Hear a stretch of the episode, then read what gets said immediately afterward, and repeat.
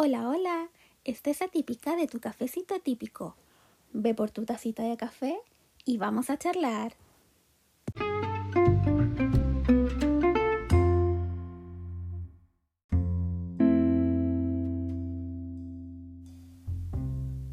Hola, hola, queridas, queridos, querides, atípicas, atípicos y atípiques. Comenzando ya una nueva semana con día lunes feriado. Espero que puedan descansar hasta más tardecito o quedarse en la cama o quedarse durmiendo y que ahora que estén escuchando el podcast tengan en sus manos un cafecito, un tecito, lo que ustedes quieran, a la temperatura que ustedes quieran para disfrutar de el capítulo de hoy.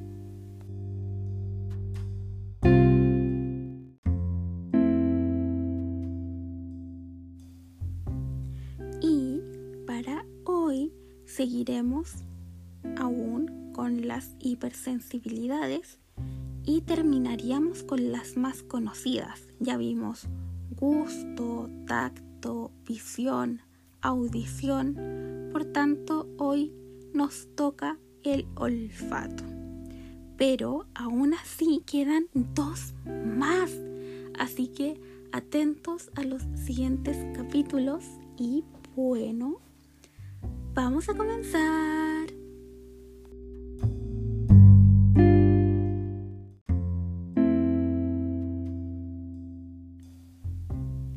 En cuanto al área olfativa, tenemos que las personas pueden ser, como en todas las anteriores, hipo e hipersensibles.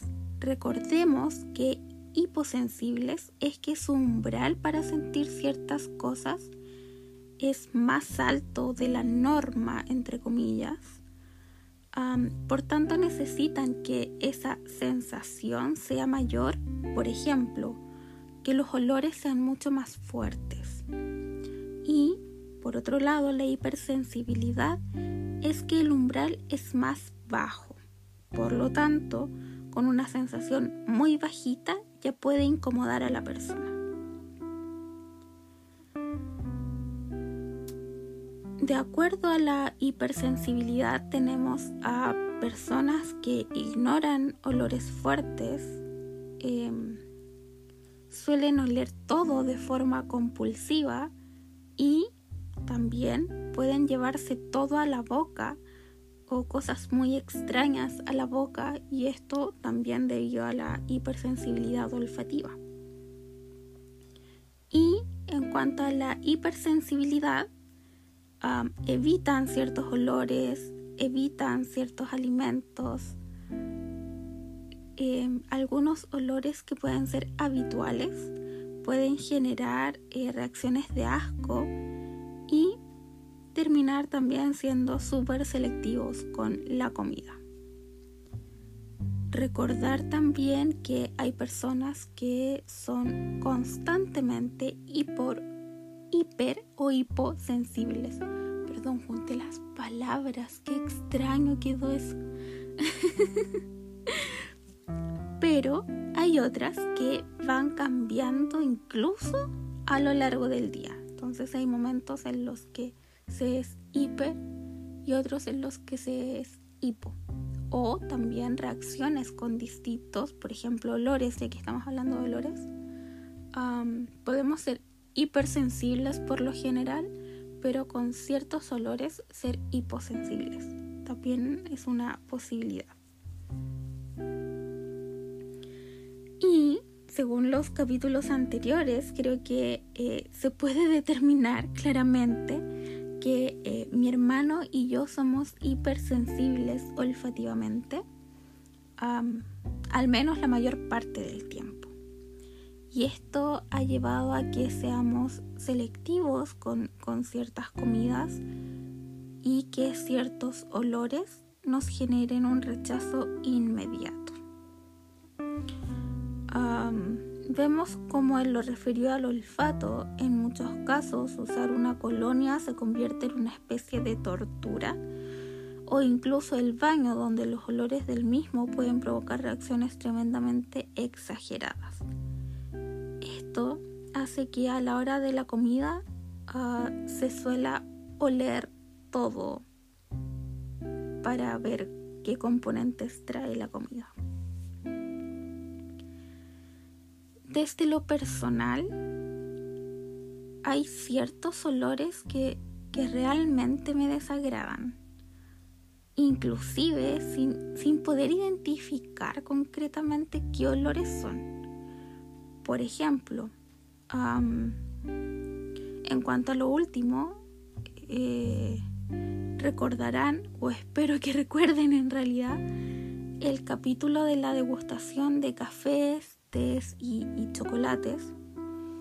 Y es que este fin de semana eh, hubo otro. Les había avisado que iba a haber otro, otro taller y volví a participar. Upsi. Y algunos cafés tienen toques de frutos rojos. Y es que con solo olerlos ya me genera incluso dolor en la nariz, me, duele la nariz. Y, y un rechazo incluso a probarlos. Aunque de todas formas igual los pruebo porque no vaya a ser que en algún momento me lleve una grata sorpresa y también sucede que a veces eh, baja la intensidad o en realidad no es que baje la intensidad, sino que la intensidad del olor no tiene correlación con la intensidad del sabor. Entonces, prefiero probar por si acaso.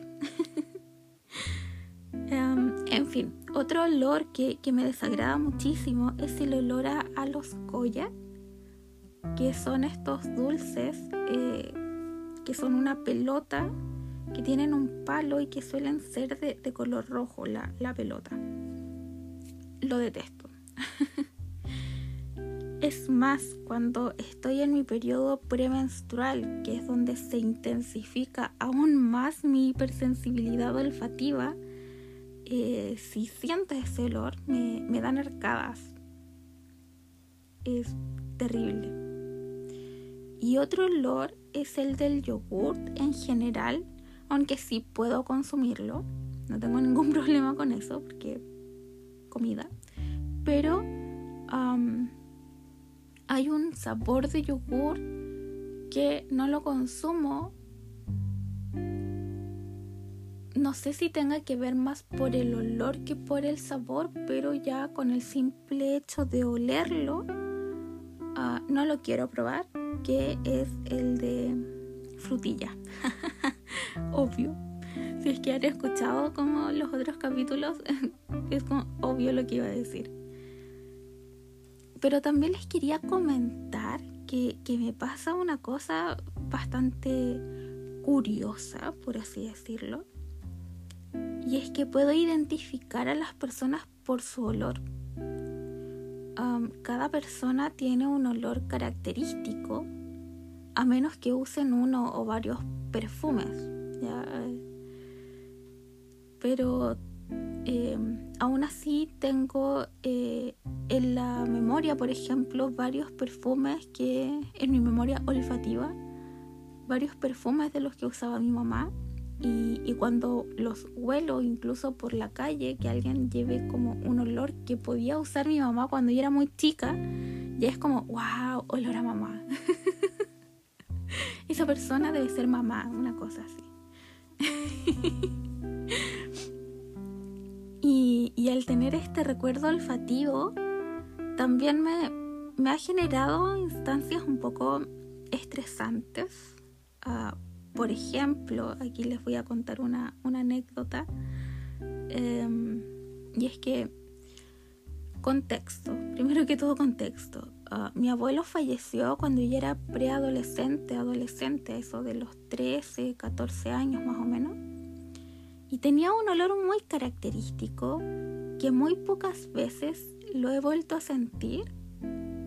Em, es más, creo que las veces que más lo he sentido ha sido en sueños, que hay momentos en los que también esto, paréntesis,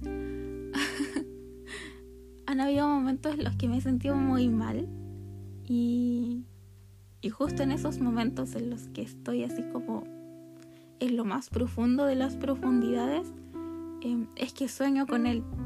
Y es muy extraño porque generalmente son sueños que son en su casa y, y nadie más lo ve, pero yo sí, y es como, soy consciente de que está muerto y es como, ¿qué haces aquí? Tú no debieses estar aquí, ¿qué sucedió? Así como, ya, cuéntame. Al principio sí fue extraño, pero las últimas veces fue como, ya, cuéntame, ¿qué me, qué me vienes a decir? en fin, eso, ya, cierre paréntesis. Eh, entonces quedamos en que mi abuelo tenía un olor muy particular y que muy pocas otras veces lo había vuelto a sentir.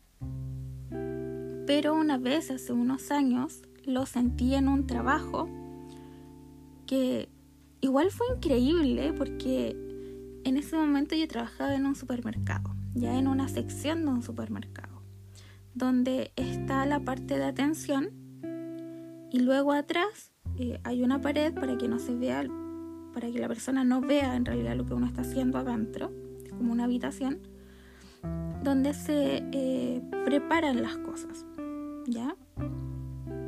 Y yo estaba atrás limpiando unas fuentes y sentí ese olor que venía de una persona de afuera que incluso estaba en otra sección porque yo ya había cerrado la mía. Entonces estaba en la sección como de al lado.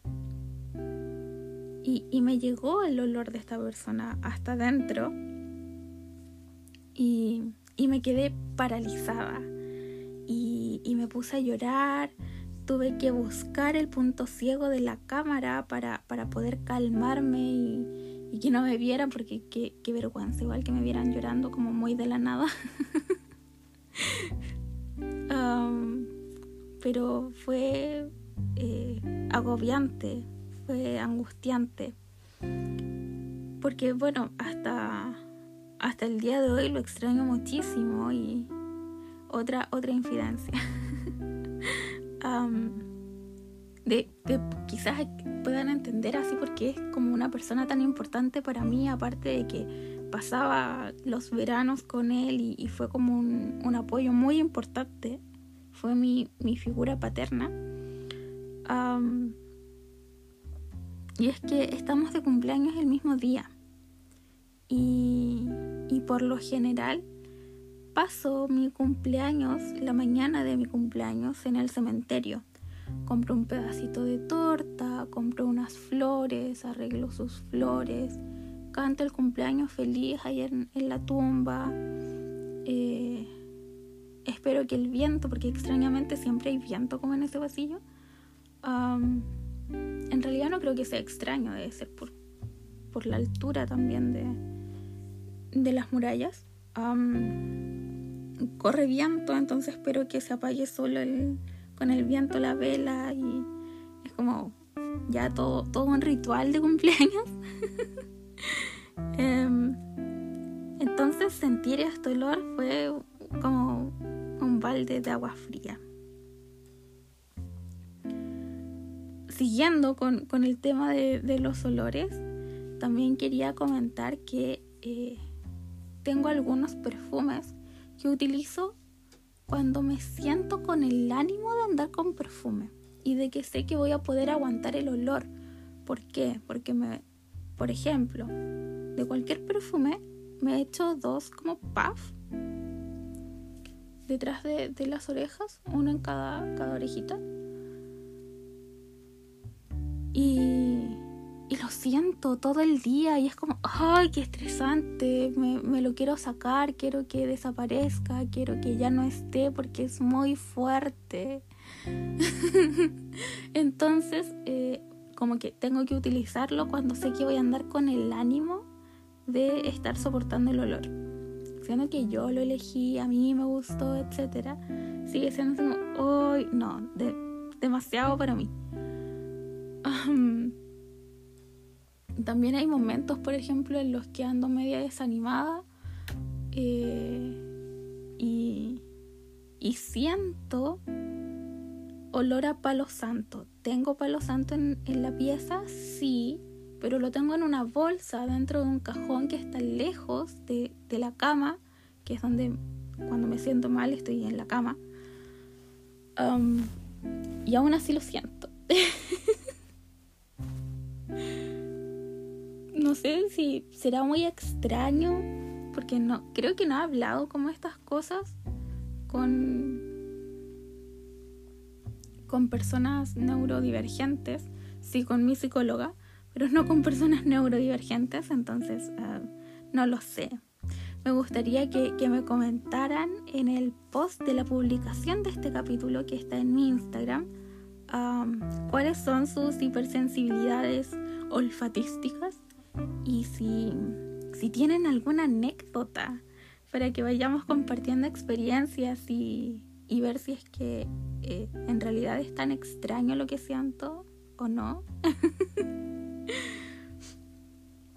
y bueno, el capítulo de hoy sí, sí quedó más cortito porque en realidad me costó mucho encontrar información sobre la hipersensibilidad olfativa.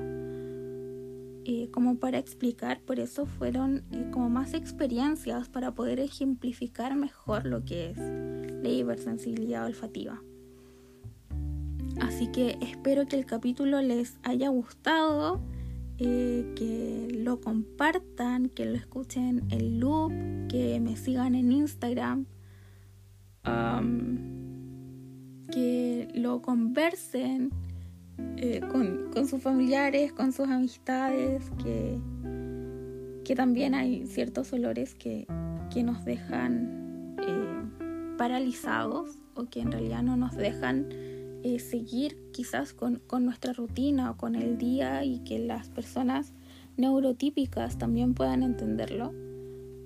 Que, insisto, como, como he dicho en otros capítulos, que no es que seamos mañosos, sino que los percibimos de tal manera que realmente no nos dejan seguir. Y necesitamos que las personas eh, neurotípicas puedan entendernos para generar una mejor sociedad aparte, también antes de, terminar, mencionarles a los autistas que em, autistas de Chile, voy a dejar claro al tiro ese, aspecto,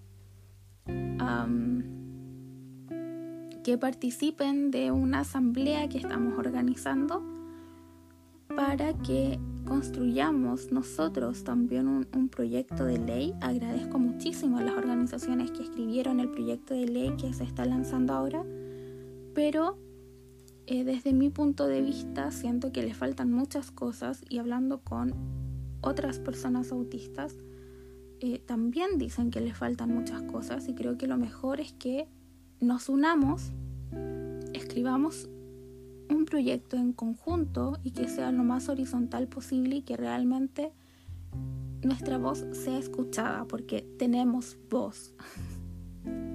Quería dejarlo en claro, tenemos voz. Así que em, eso, voy a estar publicando también una gráfica en, en mi Instagram al respecto para que tengan toda la información necesaria. va a haber un, un formulario para rellenar, para asegurarnos también de, las personas que van a entrar a la asamblea y mandarles el link a través del correo que nos vayan dejando en el mismo formulario. Y eso, espero que, que, les guste mucho la idea de participar, que participen. nos necesitamos. Y nos vemos el día viernes con otro capítulo. Besitas, besitas.